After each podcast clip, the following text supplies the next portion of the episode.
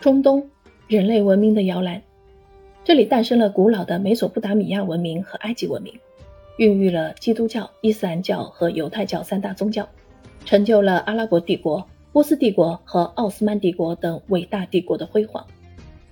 然而如今，中东却成了动荡和战乱的代名词，宗教冲突和战争频发，民众抗议此起彼伏，恐怖主义肆虐，文明的摇篮如何变成了混乱的温床？